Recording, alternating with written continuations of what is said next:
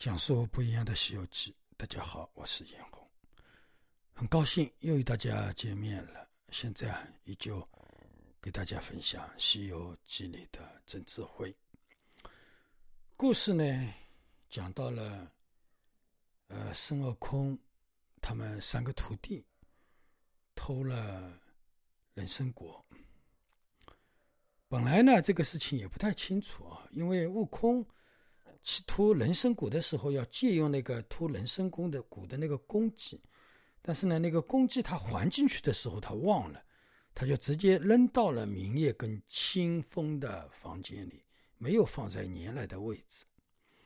那么正巧的呢，是猪八戒胃口很大，一颗小小的人参果呢，他吃进去连味道都没有尝到，所以呢，他就觉得自言自语啊，在说。嗯，哎呀，这么好吃的人参果，哎呀，这就是太少了啊！那个何姑、何哥啊，就是那个说那个悟空啊，说那个猴子为什么不多采几个？这样的话呢，我也可以尝到它的味道。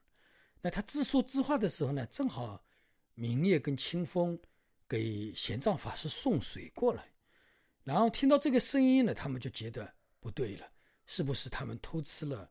我们的人参果呢？那么他们就跑到房间，因为他们知道人参果你是随便偷不到的。一看那个摘那个人参果的那个公鸡不在原来的地方，那么他们就知道肯定那个人参果已经被他们偷吃了。那么他们两人呢，兴冲冲的跑到后院那个人参果的果园，一看一点那个数量，那个人参果啊就少了四颗。那么我们很多人说，悟空不是采了三颗吗？一人一颗，对吧？怎么会四颗少了四颗呢？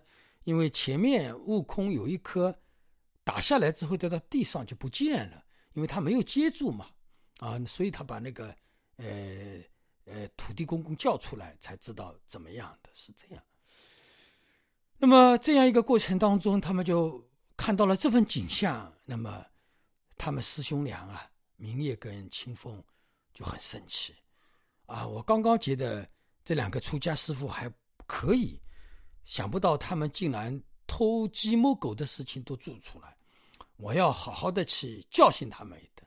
刚刚那个师傅，我们给他吃，他还不吃，啊！现在他叫他的弟子偷来吃，因为他们算了一下，正好少四颗嘛，因为他们正好四个人呀，对不对？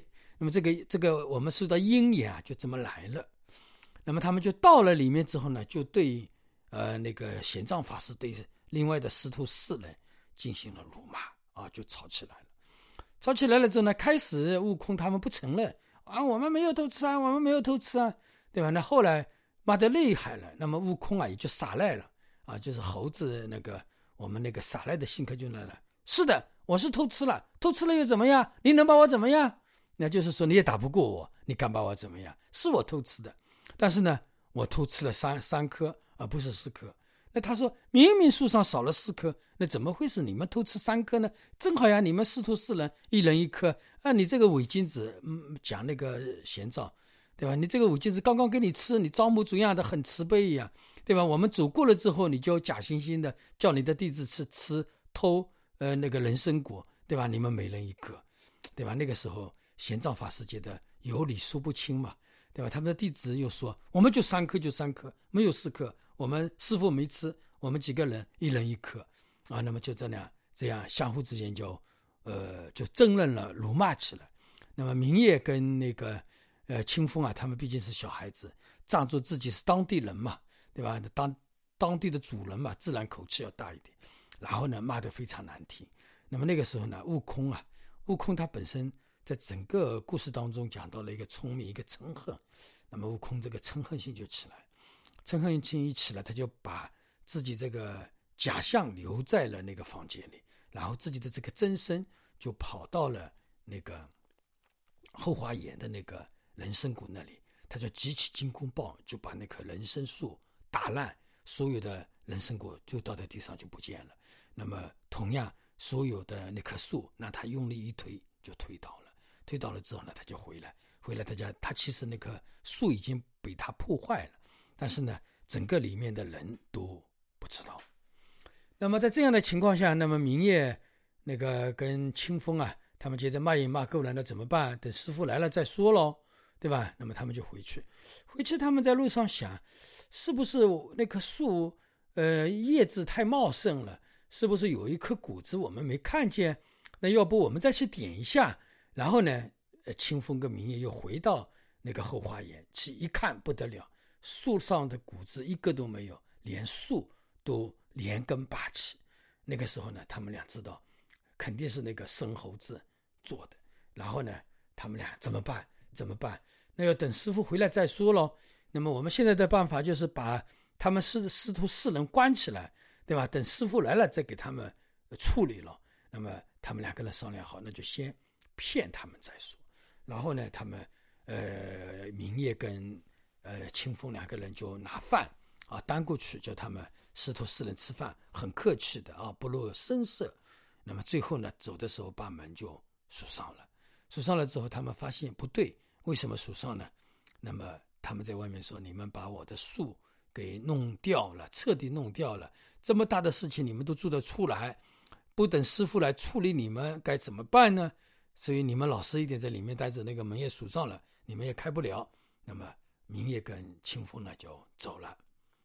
那么这个故事啊讲到这个地方啊，在这个地方当中啊，有两个问题啊。呃，第一个问题就是说，有的时候啊，呃，我们人生当中啊，它的因缘在变化，很多东西我们可能会产生一种误解啊。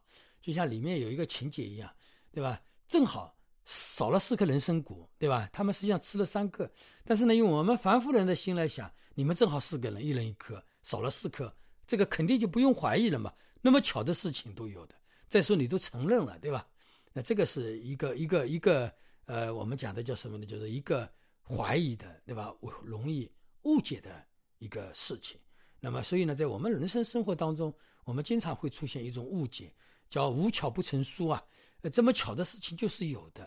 那么吴承恩老先生的这个笔画当中也讲，我们学佛修行的人啊，有的时候一定要观清净，千万不要被呃五根所欺骗，不要认为我看见的啊肯定就是真的。那么在这个故事情节当中，这个误解就像是看见了玄奘法师吃了一样，对吧？你刚才我们给你吃你不吃，装慈悲，对吧？你现在我们走了，你偷偷摸摸叫你的弟子去偷。对吧？你看你这个人是伪君子吧？我们这样的按照这个逻辑去推理，好像很合理啊，对吧？那这个是一个事情。另外一个事情啊，整个故事这个过程，大家去观察一下，什么问题造成的呢？其实都是不依教奉行造成，都是自我聪明造成的。整个过程的误解，到最后的事情的发生到不可收拾的地步，对吧？都是自作主张、不依教奉行、自我分别造成。那么第一个呃问题是什么呢？对吧？其首先是明夜跟跟清风跟悟空之间的关系，对吧？悟空非常的傲慢，对吧？悟空的傲慢引起了明夜跟清风之间对他的不满。其实这是一个因缘，所以呢，这这个故事这个到最后不能收拾。我们在世界当中，我们去观察都是这样，它是一个因缘的一个深入所造成了后来，对吧？因缘的一个一个产生一个因缘，那么后面的因缘都会变化，都会聚合嘛，对吧？那么这个因缘的开始是谁呢？悟空的不礼貌，悟空的自我意识，对吧？哎，造成了明夜对他的不满。那么明夜跟清风对他的不满，那么因为本来他师傅说嘛，你们要采一些人参果给他们吃，但是呢，明夜跟清跟清风就觉得这几个弟子不太好，我也不喜欢。那不喜欢怎么办？那这个谷这么好的谷子，我肯定不给他们吃，对吧？这个实际上是叫不依教奉行。不依教奉行，为什么呢？因为自我分别，觉得这几个人我觉得不好，对吧？那那么后来就产生了什么呢？自主主张，自主主张什么呢？我只供养师傅，偷偷的供养师傅，对吧？那么人参果不给其他的呃悟空、八戒、沙僧吃，对吧？那么这个是第二个错。前面悟空的自我意识，对吧？悟空的挑战，那个明夜跟清风，对吧？你到了别人的地盘，对吧？你总要尊尊重别人，然后你在别人的地盘上指手画脚，说别人的口气那么大，对吧？那这个是悟空第一个错。那么实际上，明夜清风他们这个分别了这个事情之后，把人参果不给他们吃，给只给师傅吃，那么这个是第二个错。那么师傅呢又是一个怕背因果的人，对吧？那个时候呢，正好执着一个慈悲心，对吧？啊，这个果像个小孩子一样，我哪里敢吃哦，对吧？清净心一点都没有，对吧？那么被相迷惑，对吧？那么不肯吃人参果，对吧？不肯吃人参果，那就后来又问问题就来了，那这个人参果已经摘下来了，那怎么办呢？对吧？那么明月跟清风他们就两个人一人一个就吃了。那么他们正好在吃的时候，那么正好被八戒看到了，对吧？那这个叫因缘，就一步一步的延续下去了，对吧？那么八戒一看到之后，他他这个人本身就是一个贪吃的鬼，对吧？贪吃鬼，那么他看到这么好吃的东西，他一定要尝一下，但是他知知道自己不一定能采得下来，那怎么办？那就去找师兄啊，对吧？叫他的。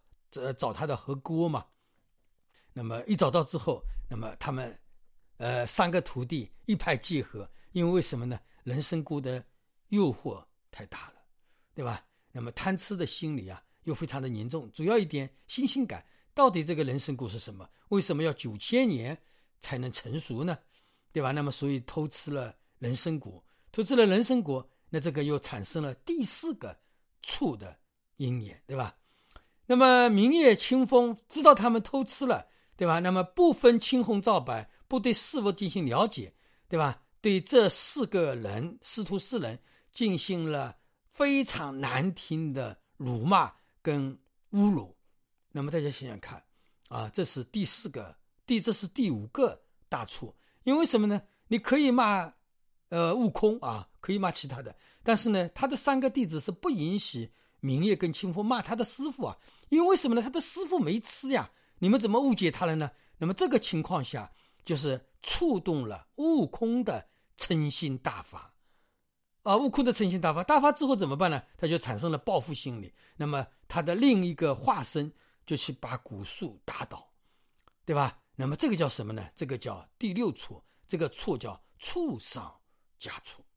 那么出上加出之后，那么这个矛盾已经完全不可收拾了，对吧？人参古树一旦倒地，对吧？这个事情明月跟呃清风对他们来讲是天大的错误了，对吧？那师傅来了怎么交代呢？那他们要对师傅有个交代，那怎么办呢？那就是要把师徒四人留下来等师傅来处置，对吧？那么明月清风就把他们四个人锁在房间里，对吧？那么产生了第七个处的。因缘，那么大家想想看啊，总共是七个因缘加在一起，然后呢，最早的问题是从哪里来的？其实我们最后的那个古树的呃破除呃古古树被悟空弄掉推倒，包括他们师徒四人被明月清风锁起来，这个鹰眼跟前面悟空的傲慢，对吧？呃，批判他们门口的那个对联。好像这个鹰眼一点关系都没有，对不对？这个中间大家想想看，有关系吧？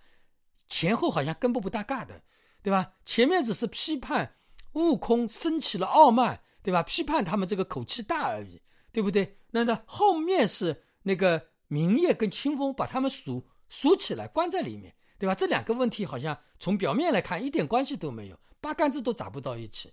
但是呢，因缘这个东西就是那么的巧。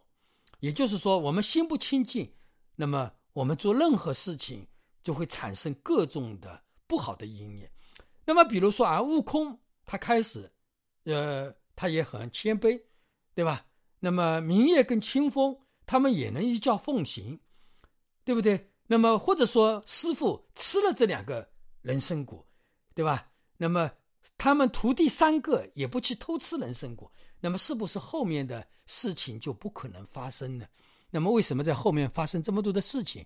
那主要的原因就是前面问题的延续，大家明白了吧？所以呢，呃，这个问题的出现，主要还是这些人还是凡夫，修行不够究竟，因为做不到随缘嘛，做不到依教奉行，对吧？那如果说做到了，后面的威严就没有了，好吧？这一讲就给大家分享到这里，祝大家吉祥如意。